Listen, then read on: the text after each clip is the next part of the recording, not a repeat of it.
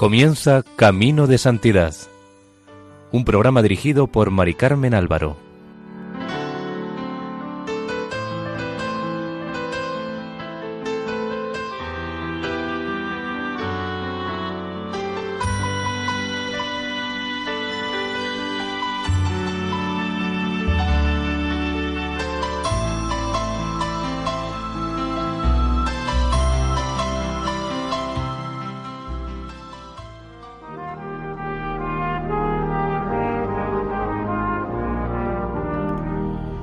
Nuestra más cordial bienvenida a Camino de Santidad, un programa realizado por el equipo de Radio María en Castellón, Nuestra Señora del Lledo.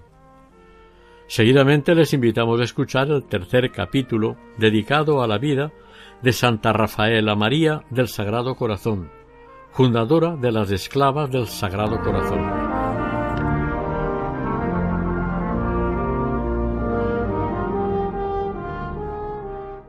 María del Pilar fue a Córdoba por asuntos económicos y de paso aprovechó para visitar al obispo y a todos los sacerdotes que se hubieran podido sentir ofendidos con las medidas que habían tomado, no aceptando la imposición de unas reglas a las que no se sentían llamadas para su instituto y yéndose de Córdoba. Cuando llegó la hora de la despedida, todos, sacerdotes, familiares y amigos, sabían que pronto se fundaría casa del nuevo instituto en la ciudad de Córdoba. La hermana Pilar regresó a Madrid a mediados de octubre.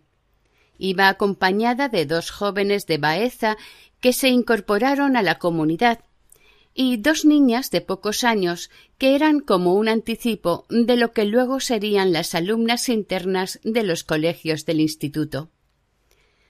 Al recordar tantas cosas ocurridas en el espacio de tan pocos meses, Rafaela María y Dolores bendecían la providencia de Dios que, a través de los acontecimientos, las había conducido casi sin ellas darse cuenta. A fuerza de deshacerse planes, se estaba realizando el plan del corazón de Jesús. Cuando un día las otras hermanas les dijeron a Pilar y Rafaela María que ellas serán las fundadoras, las dos, casi por unanimidad respondieron ¿Nosotras fundadoras? Nosotras lo hubiéramos echado todo a rodar.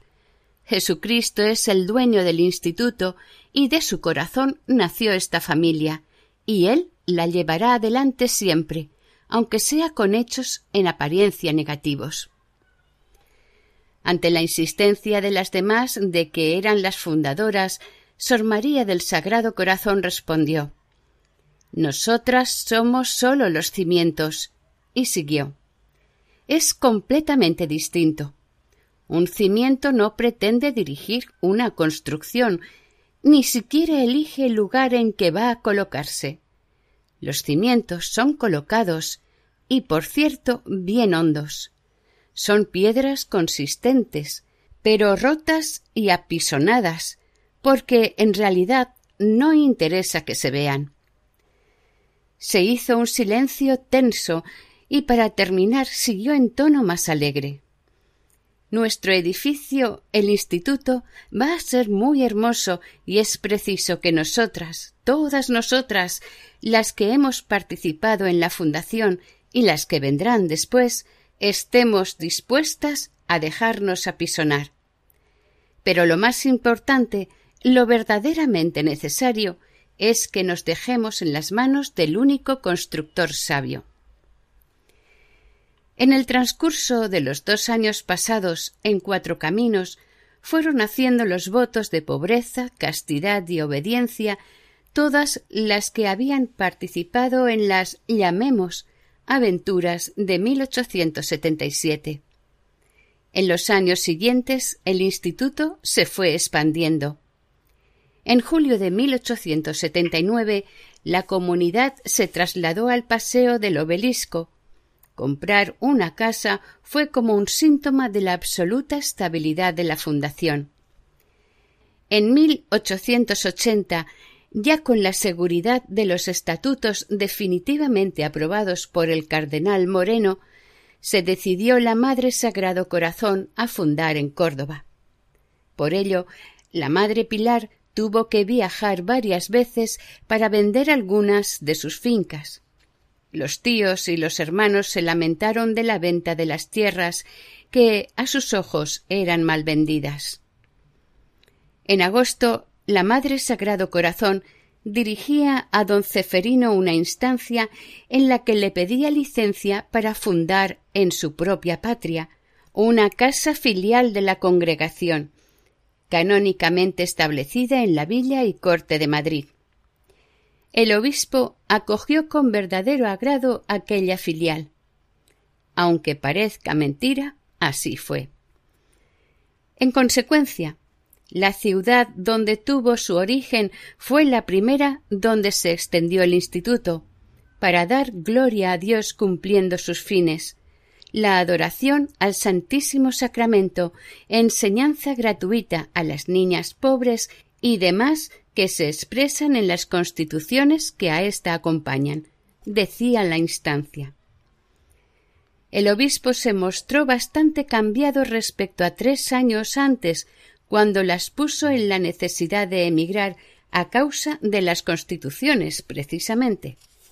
Fray Ceferino, no contento con acogerlas cariñosamente, les cedió gratis et amore, es decir, de gracia y por amor de Dios, la iglesia de San Juan de los Caballeros.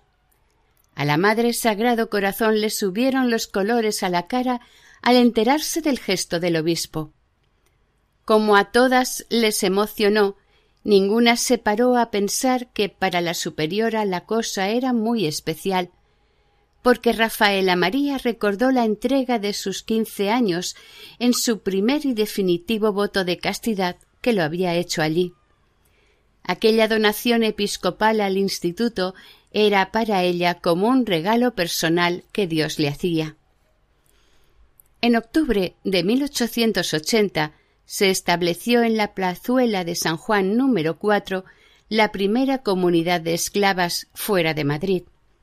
A partir de entonces las dos hermanas fundadoras vivieron separadas.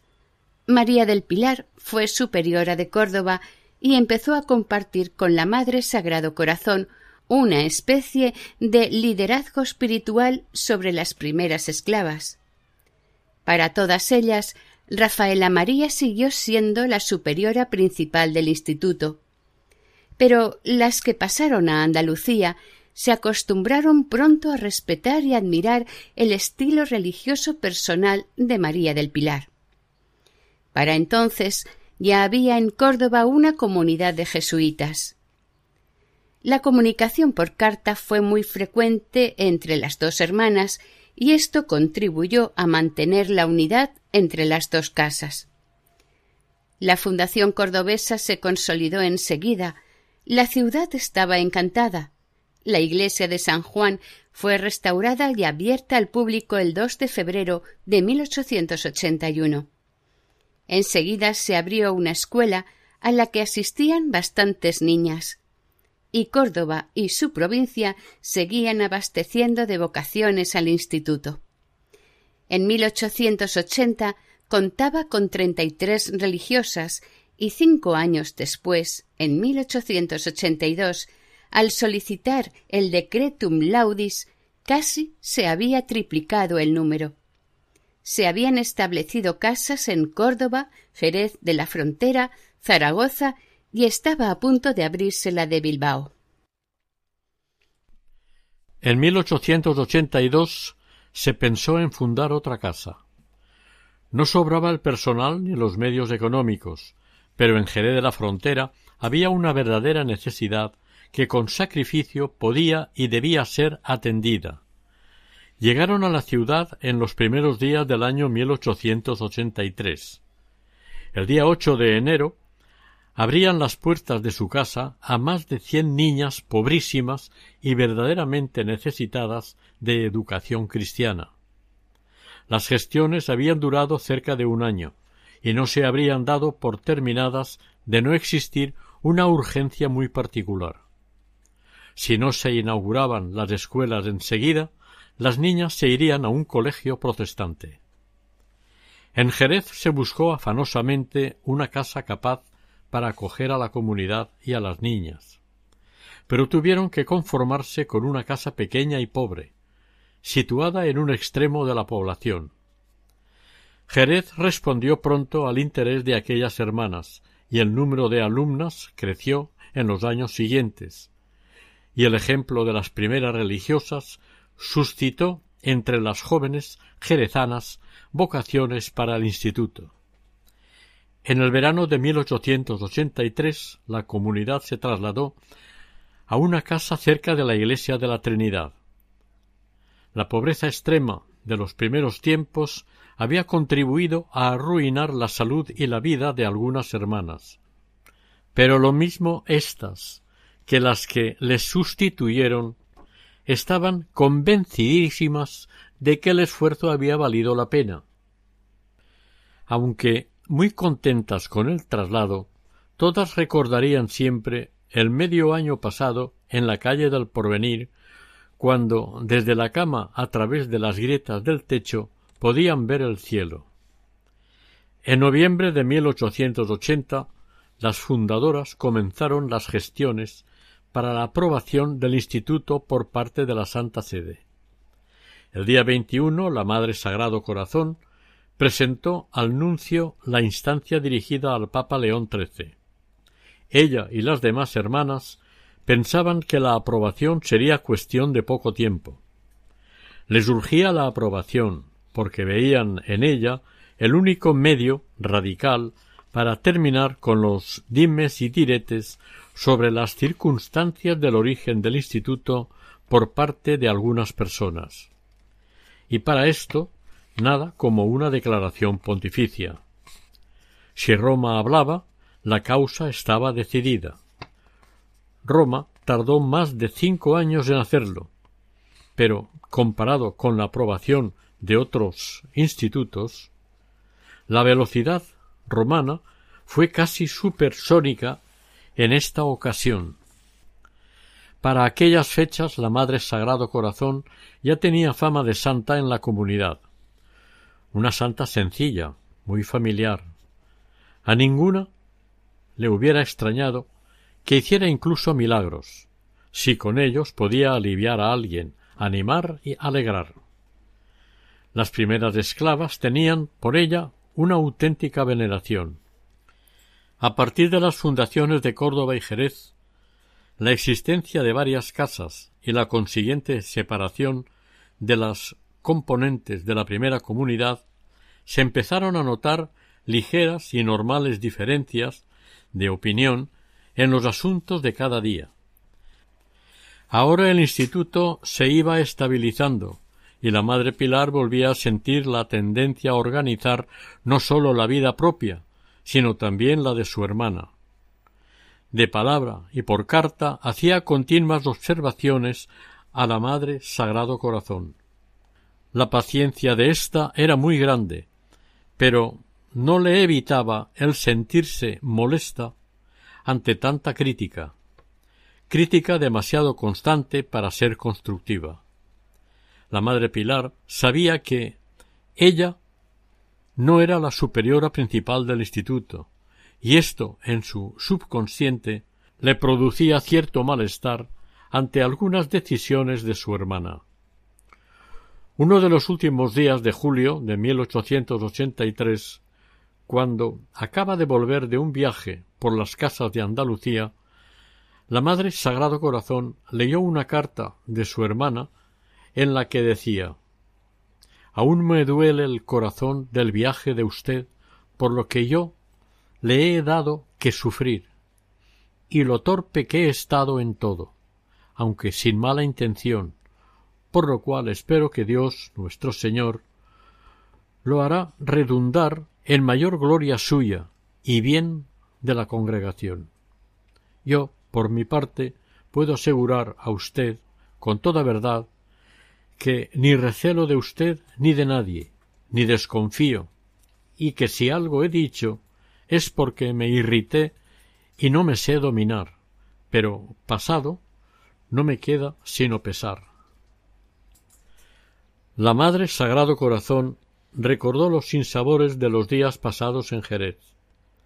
Las dos hermanas habían sufrido el dolor de la muerte de una joven religiosa en la que tenían puestas grandes esperanzas. La madre, María de Santa Teresa, quien había muerto después de una vida corta, pero muy trabajada, teniendo el consuelo de vivir sus últimos momentos rodeada del cuidado y la ternura de las dos fundadoras. Durante su estancia allí, la Madre Sagrado Corazón había padecido mil pequeños detalles molestos, difíciles de explicar a las personas que no conocieran de siempre lo complicado de las relaciones entre las dos hermanas. Casi nadie se daba cuenta de aquellas menudencias que la dejaban dolorida, gestos de impaciencia o mal humor, diferencia de opiniones demostrada con violencia. La Madre Sagrado Corazón se sentía insegura ante estas manifestaciones de su hermana, quien después se sentía mal, sentía la inoportunidad de su comportamiento y reconocía que le había hecho sufrir aunque sin mala intención. La Madre Sagrado Corazón leyó de nuevo la carta y perdonó, como tantas otras veces, sin rastros de amargura.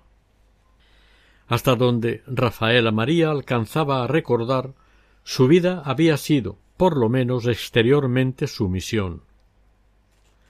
Y no es que le faltaran iniciativas, pero las circunstancias y la voluntad de su hermana se habían impuesto siempre. En muchas ocasiones, Rafaela había sentido algo así como rebeldía, pero estaba habituada a ceder y a renunciar a sus gustos para evitar malos ratos en casa, sobre todo mientras vivió su madre. Rafaela, ni de pequeña ni de joven, no había hablado nunca con su hermana de experiencia religiosa. Durante años se limitó a observarla para ver en ella cómo evolucionaba espiritualmente. Cuando en 1865 Rafaela hizo voto de castidad, le daba la impresión de que Dolores se inclinaba más hacia el matrimonio. Luego la vio cambiar poco a poco, y después de la muerte de su madre le pareció claro que sus proyectos de futuro coincidían casi enteramente. Por lo pronto, las dos estuvieron de acuerdo en simplificar la vida y reducir el nivel de confort al que estaban acostumbradas. Con gran generosidad derrocharon con los pobres la herencia recibida. Cuando se marcharon del pueblo, dejaron en él un recuerdo imborrable. Pero incluso en aquellos días de heroísmo evangélico había habido pequeñas dificultades de convivencia, aunque había entre ellas un cariño natural muy verdadero. A Dolores le sobraba afecto por su hermana, pero le faltaba apreciar sus cualidades reales, unas cualidades ensombrecidas, en parte, por su constante afán de protagonismo. Cuando llegó el momento de seguir la vocación religiosa, Rafaela dudó sobre si debería empezar o no su nuevo camino junto con su hermana. No porque se sintiera llamada a la vida contemplativa y creyera más activa a Dolores, sino para evitar las ocasiones de roces y discrepancias que surgen no sólo de la diferencia de temperamento, sino de una ya larga historia vivida en común, a Dolores, en cambio, ni le pasó por la mente la cuestión. La dirección espiritual de don José María Ibarra y más tarde los planes de los sacerdotes cordobeses apuntaban en la dirección que unía cada vez más a las dos hermanas. El encuentro con don Antonio Ortiz Urruela acabó a afianzar a niveles religiosos la unión que aquellas dos personas tan distintas habían vivido desde su más temprana infancia. Cuando Rafaela recordaba los acontecimientos que habían llevado a la fundación del instituto, se asombraba de haber podido vivir serenamente situaciones que tanto contrariaban su forma de ser. De dos cosas estaba plenamente convencida. No había pretendido en todo ello más que hacer la voluntad de Dios. Jamás se había apoyado en seguridad alguna que no fuera la confianza en su Señor. Y en esta actitud le sorprendió su primer nombramiento de superiora. Rafaela aceptó, pero con la sensación de que le había ocurrido algo raro. Y aunque pudiera parecer extraño, Dolores estuvo de acuerdo con la elección. Solo podía dirigir aquel grupo una de las dos, y estaba claro que Rafaela tenía mayor sosiego para dedicarse a las novicias. Pensó Dolores que su hermana, ocupada en las tareas de formación, delegaría en ella todos los demás negocios, y en esto acertó. Tanto en Córdoba como en Madrid, y como antes yendo de un lado hacia otro los primeros días, unas cuantas personas tenían los ojos fijos en ella y su hermana. Dios permite que no vean nuestros defectos, había dicho en una ocasión María del Pilar. Era verdad. Las dos debían esforzarse en disimular dificultades que por ahora no pasaban de pequeñeces. Desde 1876, Rafaela María estaba siendo la guía espiritual de las que iban entrando en el instituto, pero eso no le había hecho creerse capaz de dirigir ni sostener a nadie apoyada en sus fuerzas. A cada momento experimentaba que sólo Dios realizaba la transformación progresiva de aquellas que había puesto en sus manos. Sin embargo, en el aspecto humano, se daba cuenta de que su capacidad de relación y comunicación con la gente era mayor cada día. Tampoco podía negar la influencia que sus palabras tenían sobre las que convivían con ella. Cuando terminaban el noviciado, las hermanas le escribían muchísimo, sobre todo las de Córdoba. A todas respondía, y para todas tenía las palabras justas, como por ejemplo sus cartas me alegran, porque la veo llena de buenos deseos. ¿Y las obras corresponden? Escribía a una de las hermanas. Me alegro que esté tan fervorosa, pero tan diligente ha de ser cuando rebosa de alegría como cuando se ve con el agua hasta el cuello, ¿eh? Cuidadito con el geniecito, que éste no vea esas tierras, ¿oye? Las que recibían cartas como esta no las juzgaban ni por un momento formularias de compromiso. Eran las palabras mismas de la Madre Sagrado Corazón, que, por suerte para ellas, escribía lo mismo que hablaba. Todas se sentían predilectas. Un día de enero de 1884 decidió escribir una carta general a todas las hermanas de Córdoba. No se podía imaginar que sus palabras trascenderían más allá de esa comunidad y de ese año. En realidad las había dicho en muchas ocasiones. Dice así la carta. Ahora, queridas mías, que aún estamos en los cimientos, ahondémoslos bien, que los vendavales que después vengan no derriben el edificio, y todas a una para que no quede por ningún lado rendija al diablo por donde pueda meter la uña de la desunión. Todas unidas en todo, como los dedos de la mano, y así saldremos con cuanto queramos, porque a Dios nuestro Señor tenemos por nuestro. Démosle todo, todo el corazón a Dios. No le quitemos nada, que es muy chico y él muy grande, y no arrugado, sino rollizo, lleno todo de amor suyo y nada del nuestro propio.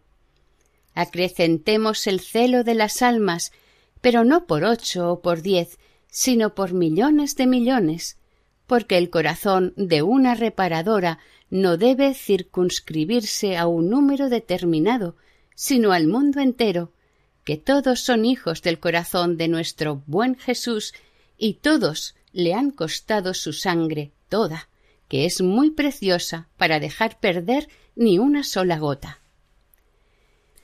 Le salió una carta muy larga, pero las destinatarias llegaron a sabérsela casi de memoria. Días después, las hermanas de Madrid le dijeron que querrían que se fuera de viaje para que les escribiera una carta larga como aquella. Las de Córdoba hicieron copias de la carta a las de Jerez. Las de Madrid le preguntaron qué les decía que estaban tan contentísimas. Ella les respondió Eso mismo que siempre repito, que somos muy pequeñas, pero que lo podemos todo si nos apoyamos en Dios, y que a Él le tendremos ganado mientras permanezcamos unidas. Y no sé, un medio sermón que me salió el otro día. Cuando me vi ante el papel, primero pensaba en la comunidad de Córdoba y les escribía a ellas. Luego fue como si mirara más allá, como si viera a todas las que están de camino, a las que vendrán en el futuro y formarán parte del instituto. Si ahondáramos ahora bien los cimientos. En 1884 sucedieron dos cosas importantes para ellas. Una, la muerte del cardenal Moreno y otra el comienzo de la obra de la Iglesia de Madrid. Cuando la Madre Sagrado Corazón supo que había muerto el cardenal, organizó un verdadero duelo solemne. En las tres casas del instituto se hicieron funerales por un prelado tan importante, pero sobre todo por un bienhechor que les había permitido nacer a una vida oficial. Dios nos dé un buen sustituto, escribió enseguida la madre Pilar, temblando ante la idea de que fuera fray Ceferino el nuevo cardenal de Toledo. Y lo fue. De nuevo el prelado dominico se vio vinculado a la historia del instituto, informando a la Santa Sede de manera muy positiva, por cierto, sobre los sucesos de Córdoba de 1877.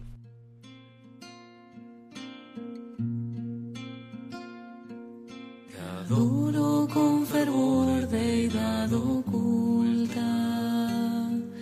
que estás bajo estas formas escondidas. A ti mi corazón se rinde entero y desfallece todo si me miras. Se engaña en ti la vista, el tacto, el gusto mas tu palabra engendra fe rendida. Cuando el Hijo de Dios ha dicho creo, pues no hay verdad cual verdad divina. Oh memorial de la pasión de Cristo, oh pan santo que al hombre das la vida, concede que de ti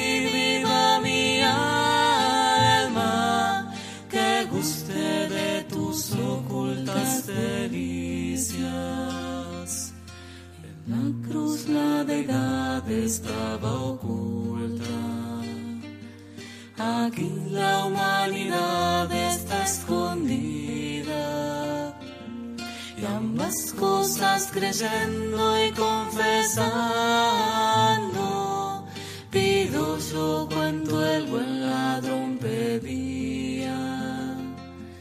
No veo como vio Tomás tus llagas, mas por su Dios que aclama el alma mía. Haz que siempre en ti, Señor, yo crea, que espere en ti, que te ame sin medidas.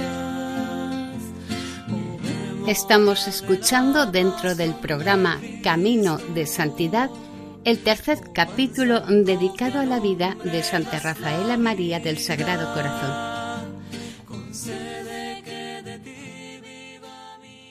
En otoño se puso la primera piedra de la iglesia. Su construcción duró dos años y costó muchos disgustos. pero de momento fue una gran alegría. La Madre Sagrado Corazón soñaba con ese templo en el que Cristo atraería a tantas personas y en el que tantas generaciones de novicias habían de hacer su consagración al Señor. Y no sólo era el templo, se trataba también de un plan de ampliación de la casa, que resultaba ya a ojos vista insuficiente. La madre expuso a la comunidad. Entre todas vamos a ayudar a Dios a hacer su casa. Lo que yo quisiera es que cada una de nosotras colabore en esta construcción para demostrarle al Señor el deseo de que esté en una iglesia mejor, más amplia. Le ofreceremos nuestro trabajo y nuestro cansancio para obligarle a que nos ayude a poder terminar la obra que hoy empezamos. Todas acogieron la idea con entusiasmo. Lo hacían en silencio absoluto, para no ser oídas al otro lado de la tapia, pero además para que todo su esfuerzo fuera una verdadera oración. El principio y el final de cada día estaba marcado por aquella actividad un tanto fantasmal. Unas removían la tierra, otras llevaban capazos o carritos de arena. Por la mañana los obreros se admiraban del progreso. No ahorraban jornales porque la obra estaba ya muy ajustada, pero cooperaban en la gloria de Dios. A comienzos de 1885, las fundadoras recibieron una notificación de Roma. Debían cambiar de nombre. El de reparadoras se prestaba a confusión con el que llevaba otro instituto más antiguo. Era una contrariedad. Las reparadoras del corazón de Jesús iban siendo ya muy conocidas en España. Desde hacía años habían ido llegando a Roma sucesivos informes favorables a la fundación.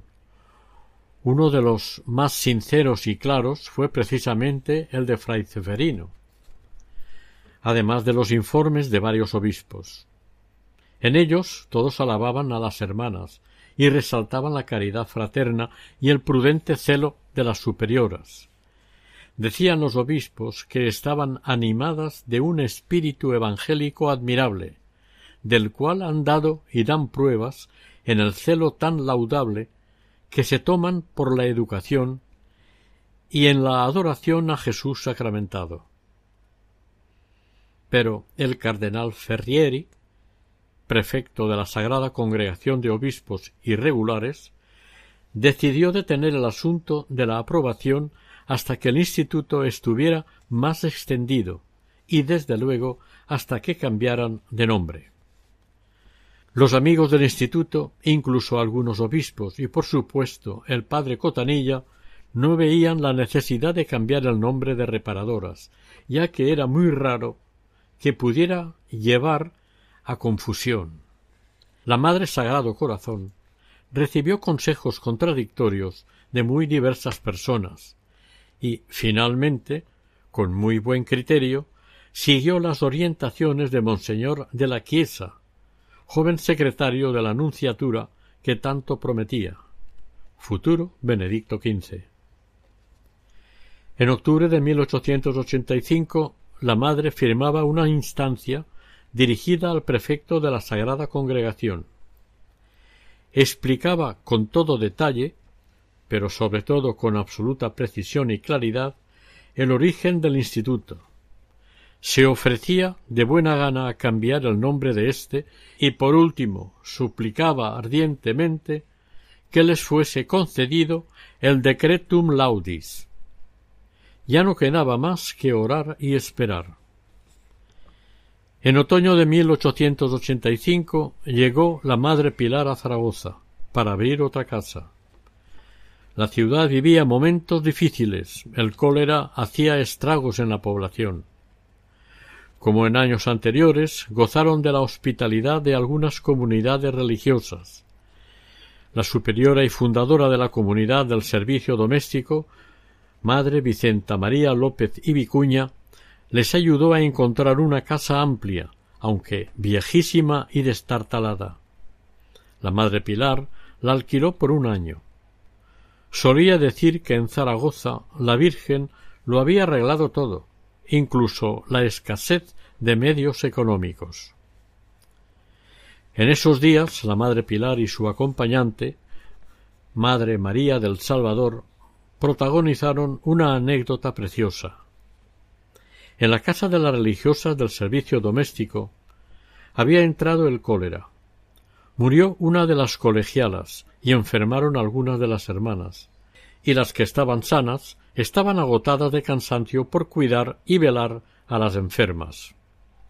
La madre Pilar pensaba si yo estuviera sola en Zaragoza, me ofrecería a la madre Vicenta para ayudar a cuidar a las enfermas.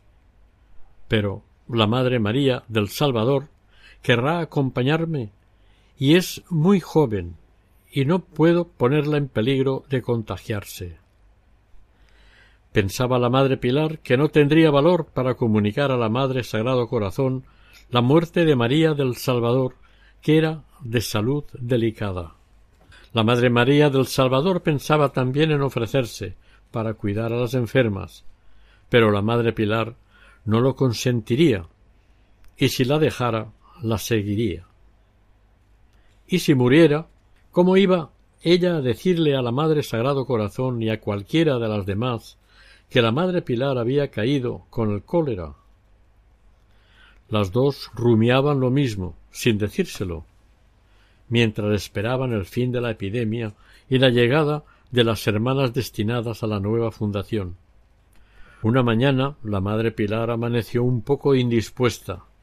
Tranquilizó a María del Salvador y la envió a hacer un recado urgente. María del Salvador, casi sin darse cuenta, se encaminó a la casa del servicio doméstico. Allí la recibió la misma fundadora Madre Vicenta, quien no la dejó entrar.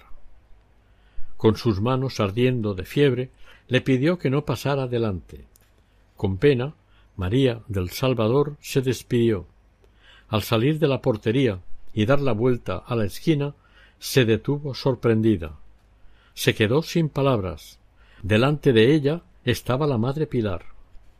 Finalmente acertó a decirle Madre, ¿pero no estaba usted en la cama? Estaba, pero me he recuperado rápidamente, casi en el mismo momento en que usted decidió venirse para acá, en lugar de ir a hacer mi encargo. María, más vale que no perdamos el tiempo. Vamos a entrar y ofrecernos a estas religiosas, que bien necesitan nuestra ayuda y bien obligadas estamos a dársela además. Pasaron la noche en aquella casa atribulada, pero en la que ya iba disminuyendo la intensidad de la epidemia. Casi al mismo tiempo, la Madre Pilar y la Madre María del Salvador tramitaron la fundación de Bilbao. Esta vez tuvieron muy pocas dificultades. En la población se despertó un verdadero entusiasmo y las religiosas fueron muy bien acogidas.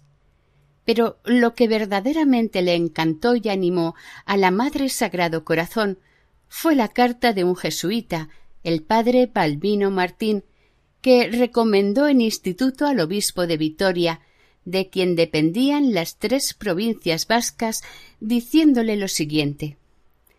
Estas religiosas han visto varias veces los barrios de Bilbao la Vieja y San Francisco, y reparando el sinnúmero de niñas que, a pesar de las muchas escuelas, vagan por las calles y plazas, han venido en deseos de fundar aquí sus escuelas gratuitas para la educación de niñas pobres, como son muy de la compañía de Jesús y sabemos cuánto las amó y protegió en Madrid el cardenal Moreno, y porque vemos el fruto que hacen en las almas con sus escuelas y con la adoración cotidiana del Santísimo expuesto en sus iglesias y con el buen ejemplo que dan de sus virtudes, mucho le pido a vuestra excelencia las tenga a bien por suyas y las mande a Bilbao, que aquí las ayudaremos en lo posible como en todas partes lo hacemos.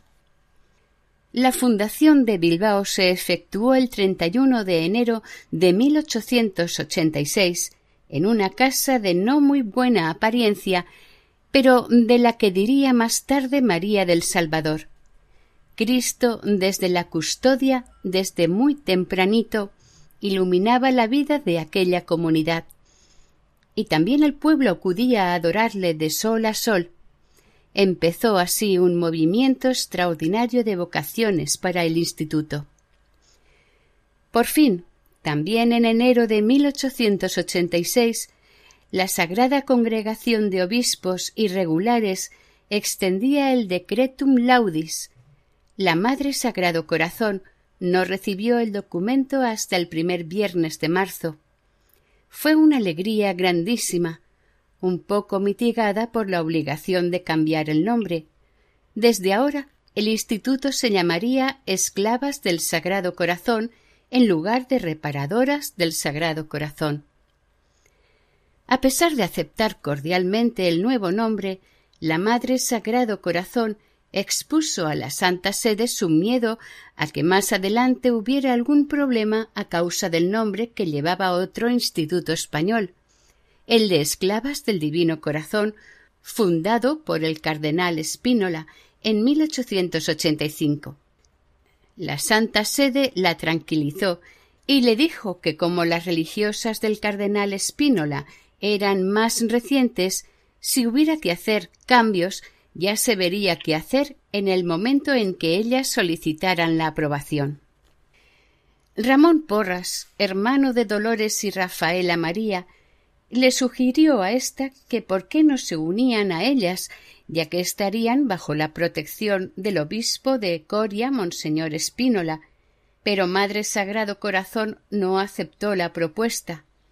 Como Ramón Porras había comentado el tema al obispo, Madre Sagrado Corazón le escribió una carta muy discreta a Monseñor Espínola, en la que le decía que si Dios había suscitado la fundación de su instituto ocho años después de que ellas se hubieran establecido en Madrid, era claro que el mismo Señor lo tenía destinado a extenderse y daría mucha gloria en la Iglesia. Y seguía, sin que, por otra parte, dejemos de reconocer que también bendice al nuestro la divina providencia como se ve claramente por el desarrollo y aumento que le va dando, todo lo cual nos debe mover a bendecir y dar gracias a nuestro Señor que tan visiblemente nos favorece.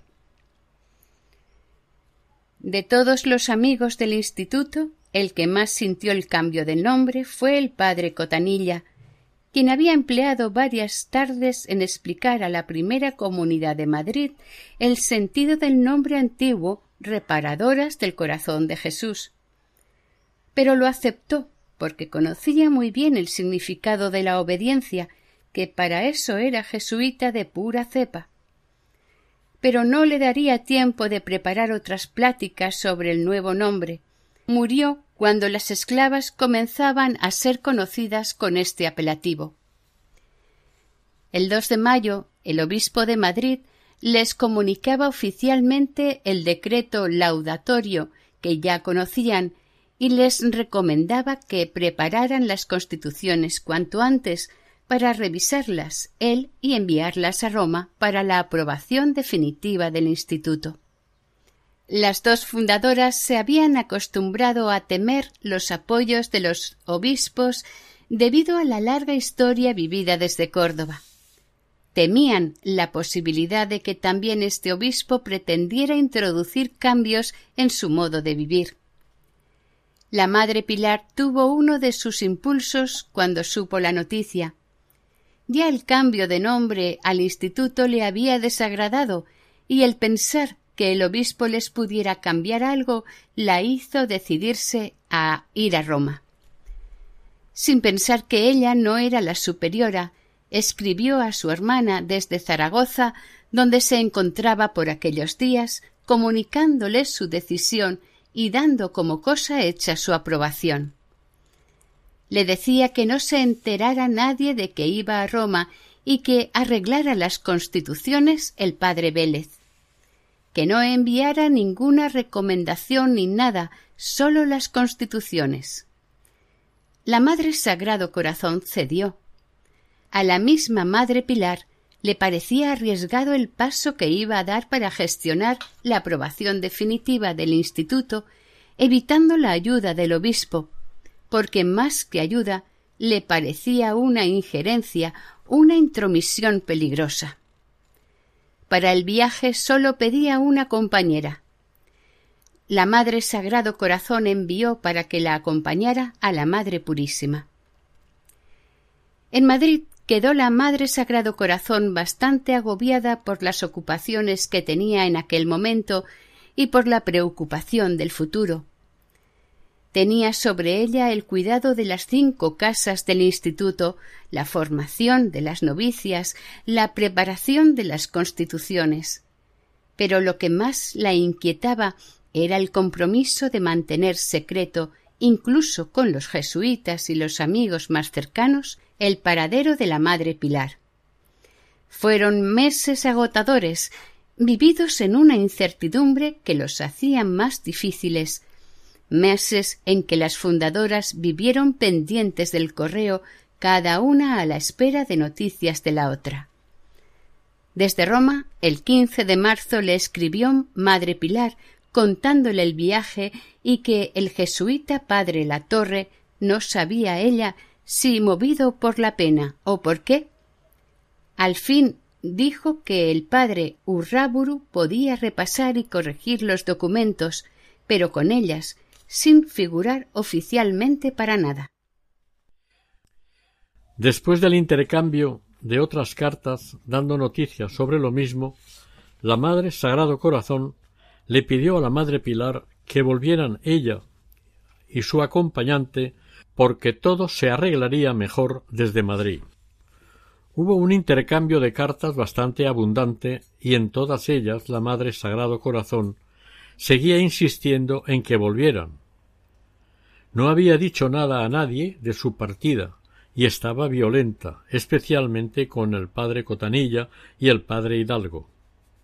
Pilar le dijo que hablara en reserva con ambos padres, y la Madre Sagrado Corazón así lo hizo. En su carta de respuesta a la Madre Pilar le manifestó el 2 de abril.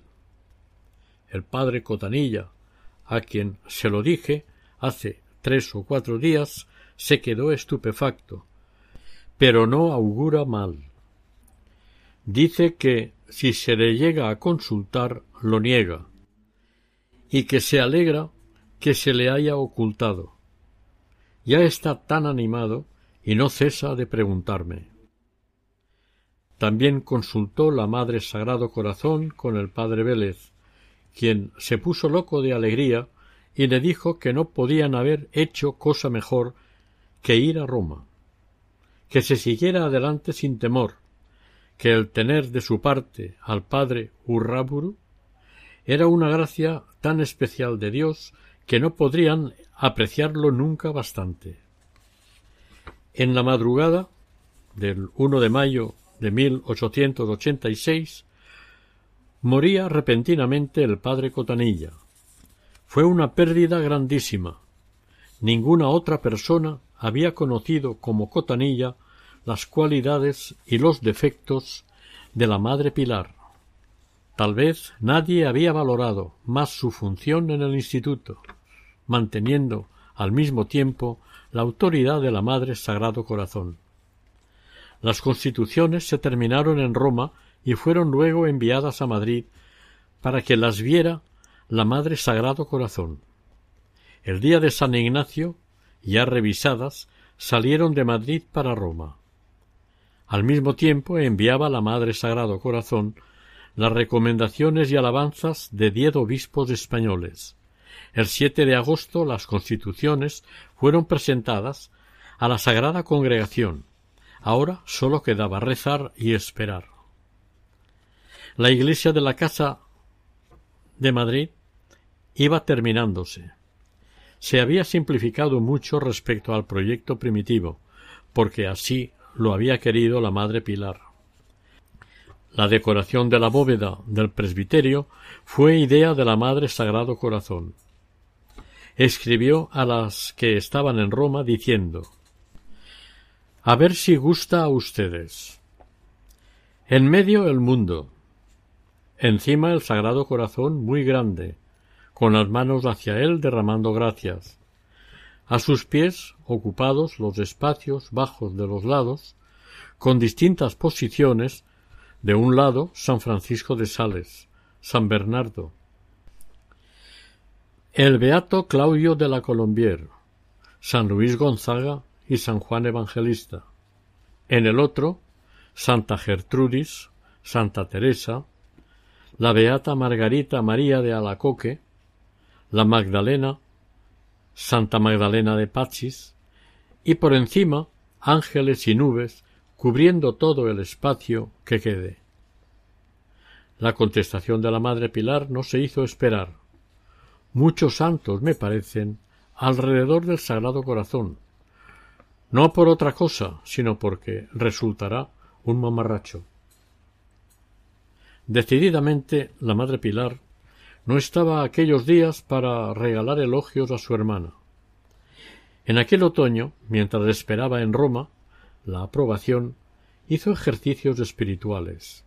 Al salir escribió Ante todo, quiero pedir a usted perdón de lo que le he faltado, que siempre tengo algo, aunque creo que me voy corrigiendo.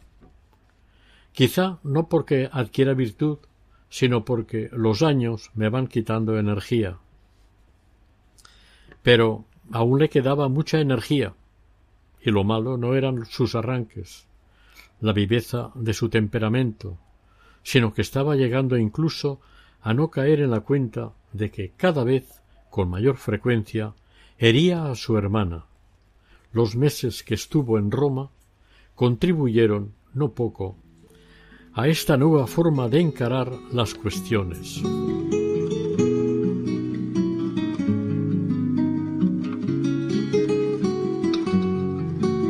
Oración. Oh Dios, que por tu Hijo Jesucristo enviaste a tus apóstoles a todas las gentes, concédenos tu Espíritu Santo para que nos reúna a todos en tu Iglesia, a fin de que, imitando el celo apostólico de Santa Rafaela María, trabajemos en la extensión de tu reino. Por Jesucristo nuestro Señor. Amén.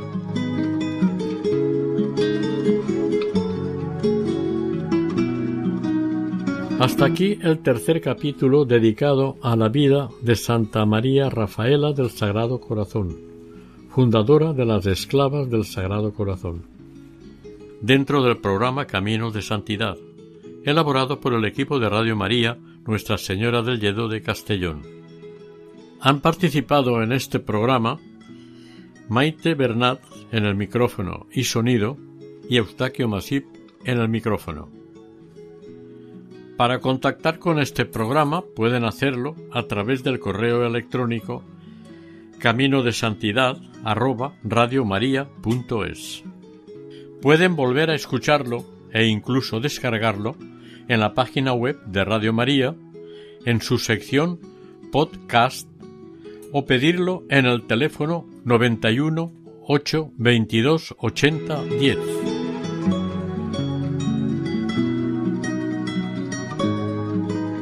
Avisamos que la próxima emisión del programa Camino de Santidad no se realizará hasta el sábado 30 de julio por razones de programación especial. Que el Señor y la Virgen les bendigan.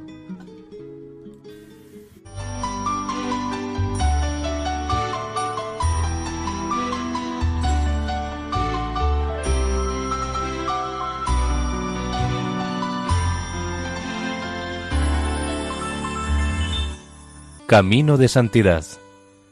Un programa dirigido por Mari Carmen Álvaro.